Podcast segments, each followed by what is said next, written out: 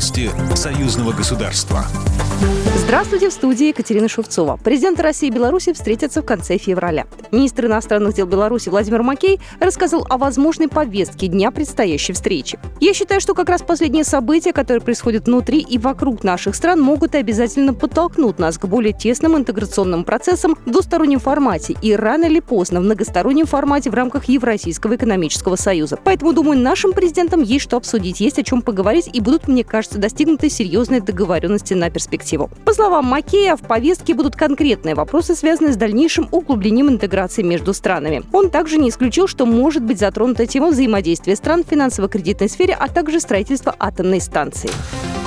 В Беларуси Россия отмечает День памяти воинов-интернационалистов. Дата приурочена к годовщине вывода советских войск из Афганистана 15 февраля 1989 года, 32 года назад. Президент Беларуси Александр Лукашенко направил обращение к воинам-интернационалистам. Глава государства подчеркнул, что Беларусь славит живых героев и помнит поименно всех своих сыновей, которые не вернулись с той войны, чтит их память и скорбит вместе с родными и близкими. Память земляков, воевавших за пределами России, почтили в крупных городах Дальнего Востока. Возложение цветов к мемориалам, митинги концерты состоялись во Владивостоке, Хабаровске, Чите, Магадане и Благовещенске, передает ТАСС со ссылкой на региональные пресс-службы.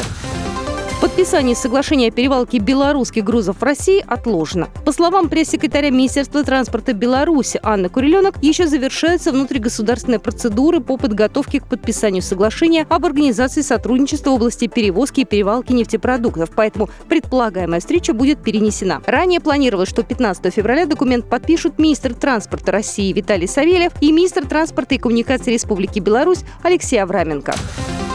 Председатель правления «Газпром» Алексей Миллер обсудил с полномочным послом Беларуси в Российской Федерации Владимиром Симашко сотрудничество в газовой сфере на среднесрочную перспективу, передает РИА Новости. На встрече, которая состоялась в Санкт-Петербурге, было отмечено, что «Газпром» надежно обеспечивает белорусских потребителей газом в необходимых объемах в период пикового зимнего спроса. Между ПАО «Газпром» и ОАО «Газпром Трансгаз Беларусь» до конца 2021 года действуют контракты на поставку газа в Беларусь и его транспортировку через территорию республики.